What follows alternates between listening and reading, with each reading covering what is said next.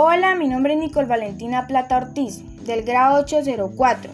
Hoy les vengo a hablar de las emociones.